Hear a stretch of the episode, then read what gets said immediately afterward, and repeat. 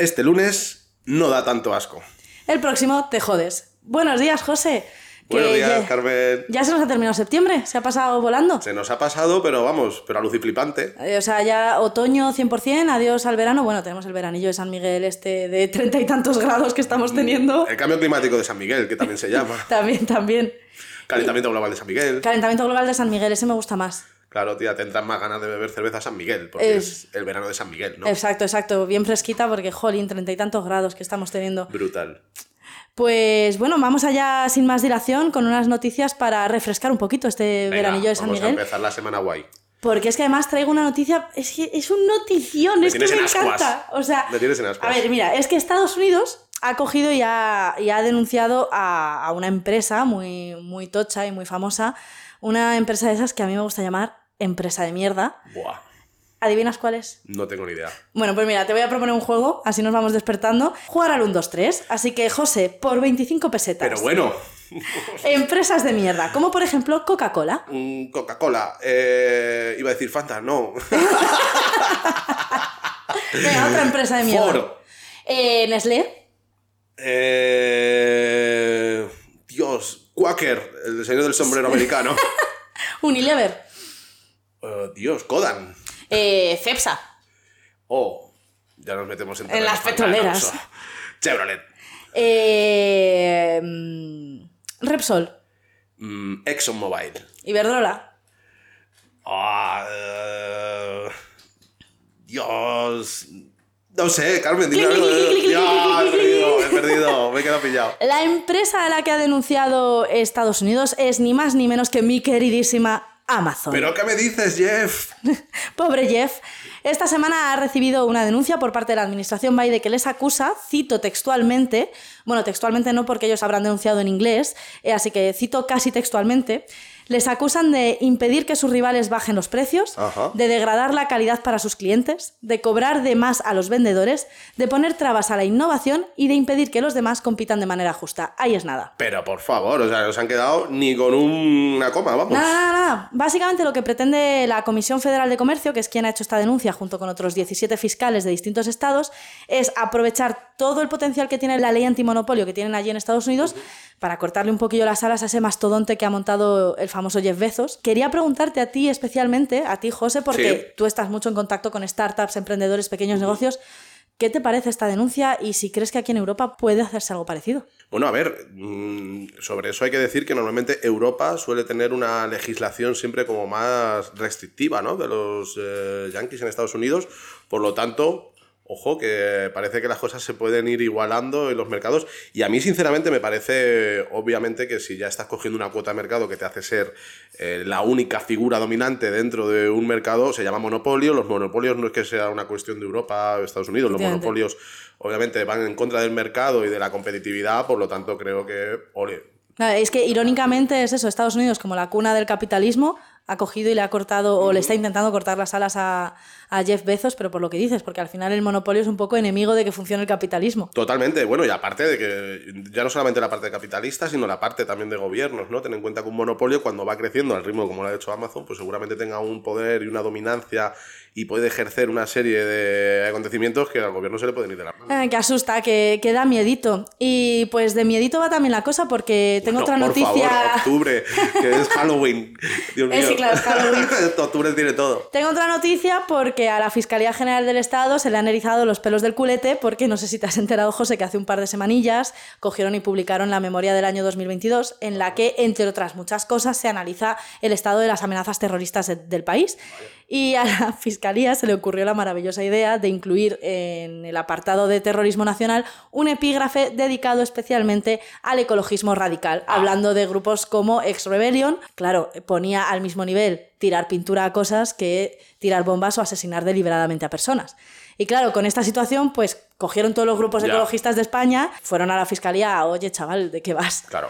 Entonces la, la Fiscalía ha acabado reconociendo su error y comprometiéndose a que no va a volver a incluir el ecologismo radical dentro del epígrafe de terrorismo nacional. Y además no solo esto, sino que la propia Fiscalía ha reconocido lo necesario que es el activismo medioambiental para proteger el medio ambiente. Claro.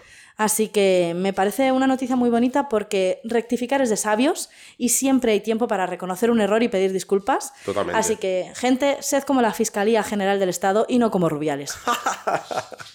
y para terminar con esta sección de noticias para alegrar el lunes de mierda, te voy a robar la sección, José. ¿Pero qué me dices, tía? Pero bueno, entonces yo fuera que voy a quedar aquí. Tengo que hablar de la noticia de la que realmente todo el mundo habla. Bueno, eso ya lo veremos. A ver, Y es que, José, que ya no vamos a poder ponernos purpurina en los festales. ostras, es verdad. Esto no es del todo cierto, ¿eh? Porque sí que vamos a poder seguir usando purpurina siempre y cuando sea purpurina biodegradable. Ujú. El problema es que la purpurina y todos estos cristalitos y pegatinitas que la gente se ponía en los festivales, pues no dejaban de ser ni más ni menos que microplásticos. Claro. Y recordemos que los microplásticos no solo contaminan el medio ambiente como cualquier otro plástico, sino que se introducen en la cadena trófica y por eso acabamos todos comiendo más plástico del que desearíamos. Claro, me parece, vamos, algo que lógicamente vamos a ir encontrando cada vez más este tipo de cosas que no les prestábamos a lo mejor atención. Fíjate, Efectivamente, es que no nos ¿eh? fijábamos. La purpurina, el brilli brilli. El brilli brilli, tía. Ya no brillaremos. Ya no brillaremos con brillaremos. purpurina biodegradable. A ver, la cosa es que al final eh, el problema de los microplásticos viene también de que se degradan los plásticos que están contaminando el planeta. Pero es que si encima nosotros estamos liberando microplásticos al planeta cada vez que nos lavamos el jeto al volver de un festival, Total. pues claro, la Unión Europea ha dicho que nanay, que dejemos de hacer el imbécil. Así que aunque mucha gente se ha llevado las manos a la cabeza con esta noticia, pues a mí me alegra muchísimo saber que la próxima vez que voy a ir a un concierto o a un festival, cuando vea a alguien mirado con purpurina, estará contaminando el planeta en el que yo también vivo. Sí, bueno, y además que lo agradeceremos pues eh, luego durante semanas, ¿no? Porque la purpurina no se va así como así. No, no, no se va así como así, ni del planeta, ni de tu ropa, ni de tu cara, ni de tu pelo, se queda para siempre. Total, tía. Pues vamos a ver, José, ¿cuál es tu noticia de la que todo el mundo habla? Vamos a ver de qué está hablando todo el mundo en redes y en otros lugares. Bueno, yo te he traído hoy un dilema. Un dilema para que tratemos sobre héroes o víctimas. Uh, Y para hablar sobre héroes o víctimas, quiero poner eh, a una de las personas que más se ha popularizado en redes sociales. Vamos a ver, chaval, Y aquí tengo tienes. una pregunta muy seria. Si tú vienes de una buena familia, bueno, que tiene, tienen dinero, te dan tu paga, te compran tus cosas, tu chanda, no sé qué, tus mierdas, no te falta de nada. ¿Por qué dejas el instituto? ¿Por qué te gastas ese dinero que te dan tus padres, que yo sí sé trabajar de verdad, en porros, en beber, en fiesta, en mierdas? Bueno, no sé si reconoces la voz de este chico. Que se Reconozco llama la voz. Nano Junior. Yo creo que es la noticia de la que todo el mundo habla. ¿Por qué? Porque solamente en TikTok ha tenido aproximadamente unos 467.000 likes. Eh, le han comentado 12.000 y pico personas solamente en su cuenta de TikTok de Nano JR. Que luego esto se ha difundido en medios de comunicación se ha compartido por todas partes. Por todas partes, exactamente. Entonces, yo como siempre, ya sabes que te, trato de alinear este tipo de cosas mainstream que van pasando a los objetivos de desarrollo sostenible. Y en ese trabajo por alinear toda la parte de ODS, pues bueno, me ha parecido interesante poder, como te decía, hablar de héroes y víctimas. Porque Carmen, para ti, Nano, este chico que tiene 22 años, ¿qué es? ¿Héroe o víctima? Creo que ambas. Ambas. O sea, creo que es víctima de un sistema en el que cuando no naces con una serie de privilegios. Salir o llegar a una posición más privilegiada no es tan fácil como muchos nos quieren hacer creer. La meritocracia es muy bonita cuando vienes de una familia en la que has tenido una serie de necesidades completamente cubiertas, incluso más allá durante tu infancia y adolescencia. Por lo tanto, creo que es víctima de ese sistema, pero también creo que es un héroe por tratar de, superar esa, esa situación y salir adelante a pesar de los, de los muchos hándicaps que tendrá este chico en su entorno. Pues sí, así es. Y, y esto es lo que quiero que veamos hoy a través de la visión de los objetivos de desarrollo sostenible. Como sabes, los objetivos de desarrollo sostenible no solamente van a hablar de temas medioambientales. Yo te decía hoy, no te he contado de qué iba la noticia como siempre, pero te he dicho que iba a generar un impacto sobre todo social y, Y económico, ¿vale? Y quiero ver si ya tú que te vas aprendiendo los ODS cada vez que nos vamos viendo, sabes o consideras o, o crees cuál podría ser de los 17 ODS que existen al que he alineado esta acción. O sea, ¿recordáis el anterior programa en el que le dije que no me hiciera más exámenes? Porque él no se acuerda. Venga, ¿te atreves? Voy a decir un número al tuntún. El 5 no es, porque ya vamos a... el 5 era el de feminismo. El 5 es igualdad de género. ¿Y eh, cuál fue el del otro día? El del otro día fue el 11, ciudades sostenibles y saludables. Vale, pues te puedo dar como respuesta que no es ni el 5 ni el 11. Muy bien, has acertado, Carmen. ¡Toma ya! Te has ganado un bote de purpurina realmente Biodegradable. biodegradable cuando lo fabriquen. No, a ver, vamos a irnos al ODS 8, que el ODS 8, eh, te leo textualmente lo que considera el objetivo, que es trabajo decente y crecimiento económico, que sirve para promover el crecimiento económico sostenido, ojo con esto, crecimiento económico sostenido, no crecimiento económico brutal, inclusivo y sostenible, el empleo pleno y productivo y el trabajo decente para todas las personas, ¿vale? Y dentro de ese ODS 8 no me apetece irme sin darte algún detalle, ¿vale? Hay una meta dentro de ese ODS, ya sabéis que no solamente podemos hablar de los objetivos, sino que también deberíamos de empezar a aterrizar a esas metas.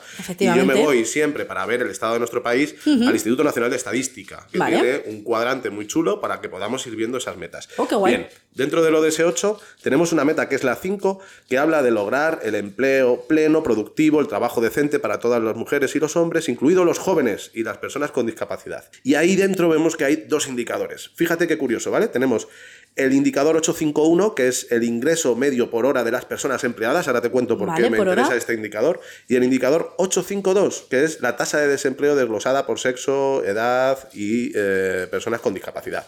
Pero luego hay otra meta, que a mí es la que más me flipa y donde voy a profundizar sobre todo ahora, que es la 86, que es la proporción de jóvenes entre 15 y 24 años que no cursan estudios, no están empleados y ni reciben capacitación de ningún tipo. Esto sería lo que considerábamos antes los, ninis. Exactamente, ¿vale?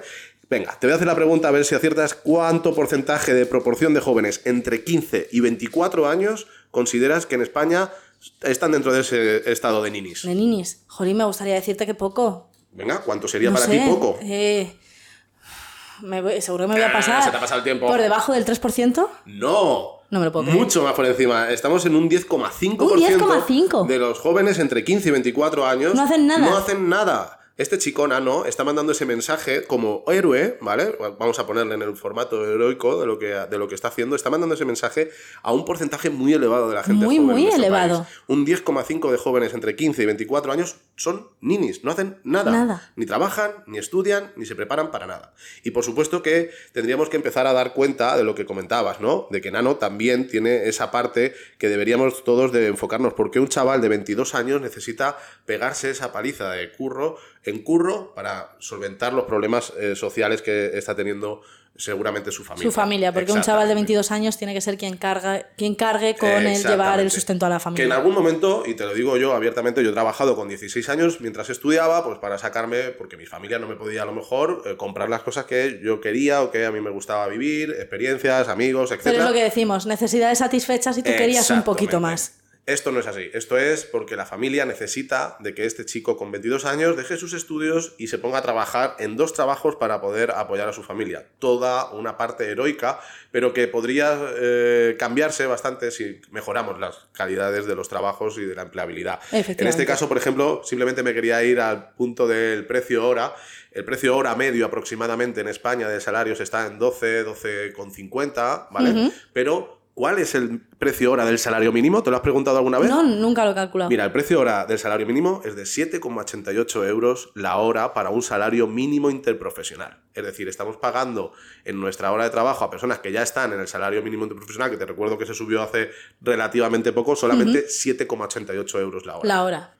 Es realmente asombroso y que demuestra pues que seguramente Nano tendrá que tener esos dos trabajos porque a 7,88 euros la hora que le está ¿Cuántas horas necesitas? ¿Cuántas horas necesita de su vida para eh, poder sacar adelante a su familia? Así es que no me quería dejar esta parte del podcast sin mencionar esa parte heroica y víctima que tienen casi todos los superhéroes. Carmen, porque por ejemplo, si te hablo de Batman, ¿héroe o víctima? Es que no le aguanta a Batman. Pues Batman fue víctima porque el Joker mató a sus padres y de ahí salió el héroe, ¿vale? Pero si te hablo de Spider-Man... El pobre es huérfano y ve cómo asesinan a su abuelo delante de él prácticamente. pero es que encima en el instituto le hacen bullying. Por lo tanto, todo héroe tiene una parte de víctima y yo creo que Nano hoy podría ser ese héroe con una parte de víctima, héroe por impulsar a ese 10,54% de los jóvenes entre 15 y 24 años a que hagan algo con su vida, que peleen por estar ahí y luego víctima por estar dentro de ese tejido que cobra 7,88 euros la hora y que ojalá poco a poco veremos crecer. Y José, creo que hoy vamos a usar el comodín de la llamada para hablar con otro héroe. Bueno, pero un héroe, Carmen, que te digo que además eh, se ha llevado uno de los premios que a mí me ha parecido más chulo, que es eh, el premio como optimista comprometido. Y qué mejor que empezar un lunes, que no es un lunes de mierda, con un optimista comprometido como Fernando Valladares. Bueno, o sea... ¿Sabes quién es? Sé quién es y estoy flipando con que vaya a hablar ahora con él. Bueno, pues venga, vamos a por ello, vamos a marcar como siempre Venga, dale. Y empezamos. Ay, qué nervios. ¿O no? Sí, Buenos, días. Fernando. buenos días. ¿Qué tal estás? Muy bien, encantado de oírte. Muy bien, Fernando. Bueno, te presento a Carmen. Hola, Fernando. Estoy aquí en plan group y flipando por estar hablando contigo. Muy bien, encantado de, de escucharte tan animada este lunes. Acabamos de dar unas cuantas noticias positivas para este lunes y esto, entonces estamos con, con la energía por los aires ya. Y creo que tú también nos traes una noticia para darnos, ¿verdad? Pues sí, la verdad es que mm, primero pongámonos en contexto. Sabemos que un 1% de la humanidad es responsable del 70% de las emisiones de gases de efecto invernadero. Ujú. Esos, esos mil millonarios nos hacen el mundo mucho más difícil. Pero la buena historia de hoy es que una alianza de millonarios, eh, ni más ni menos 300 de ellos, 300 millonarios economistas y políticos, se han unido para hacer una carta abierta al G20, que sabéis que se va a reunir en la cumbre de Delhi en diciembre. Bien, pues esos 300 millonarios piden que se les suba los impuestos, quieren pagar más. No lo creo. Esto es una buenísima noticia, porque todos lo estábamos deseando, pero como que nos daba un poco de vergüenza pedírselo. y amablemente, eh, empujados por la heredera de Disney, Abigail Disney, por artistas como Brian Eno, Richard Curtis y, y- y gente muy variada, la verdad, eh, em- impulsados por ONGs como Oxfam, ¿no? pero también eh, instituciones como Patriotic Millionaires o Earth for All, y en fin, todo un, una colección de, de organizaciones que impulsan algo, por otro lado, obvio, ¿no? que la desigualdad nos lleva al precipicio. No solo es una cuestión ética, sino mm, al final no se puede sostener ¿no? estas tremendas desigualdades que no han parado de crecer, especialmente desde la COVID, a, un ritmo exponencial. Efectivamente. Jolín, qué, qué subidón eh, escucharte esta noticia porque yo además últimamente estoy muy, muy de bajona con el tema de para qué sirve lo que hago yo si luego viene pues el Neymar de turno ¿no? a viajar en ese superjet privado y ver que, que esa conciencia de que hay que acabar con las desigualdades o in- en este caso aprovechar esas, esas desigualdades para que quien tiene más capacidad económica pueda apretar más y ayudar más en, en esa transición que estamos haciendo ahora como humanidad. Entonces, Jolín, me, me llena un poquito de, de esperanza, ¿no? De luz en este lunes tan oscuro. Total. Pues yo creo que sí, yo creo que cunde a veces la sensatez, incluso entre las personas a veces más inse- insensatas, ¿no? Y cuando escuchamos a Guterres de las Naciones Unidas, ¿no? Hablar de, que hay que corregir el rumbo del sistema financiero mundial porque vamos rumbo a- al infierno, ¿no? En palabras bastante eh, tremendas y, provocadoras, pues eh, a- anima ver que, que gente que tiene en su mano eh, pues eh, palancas mucho más potentes que muchos de nosotros, entre otras cosas solo porque tiene mucho dinero y sus decisiones pueden tener mucha repercusión económica y financiera, pues anima a saber que, que son conscientes del problema y bueno, aunque a lo mejor no lo hagan todo lo bien que nos, eh, nos gustaría, va en muy buena dirección, ¿no? Totalmente, Fernando. Oye, pues mil millones de gracias por traernos esta noticia tan positiva y sobre todo con, como dices, con, con esperanza, ¿no? Que yo me había quedado con los millonarios que estaban ya preparando un cohete para salir del planeta. Exacto. sí, esa es la imagen que tenemos. Eh, es la imagen que tenemos, ¿verdad? así todavía, ¿eh? Así es que muchísimas gracias, Fernando, por esta, por cogernos esta llamada de lunes por la mañana.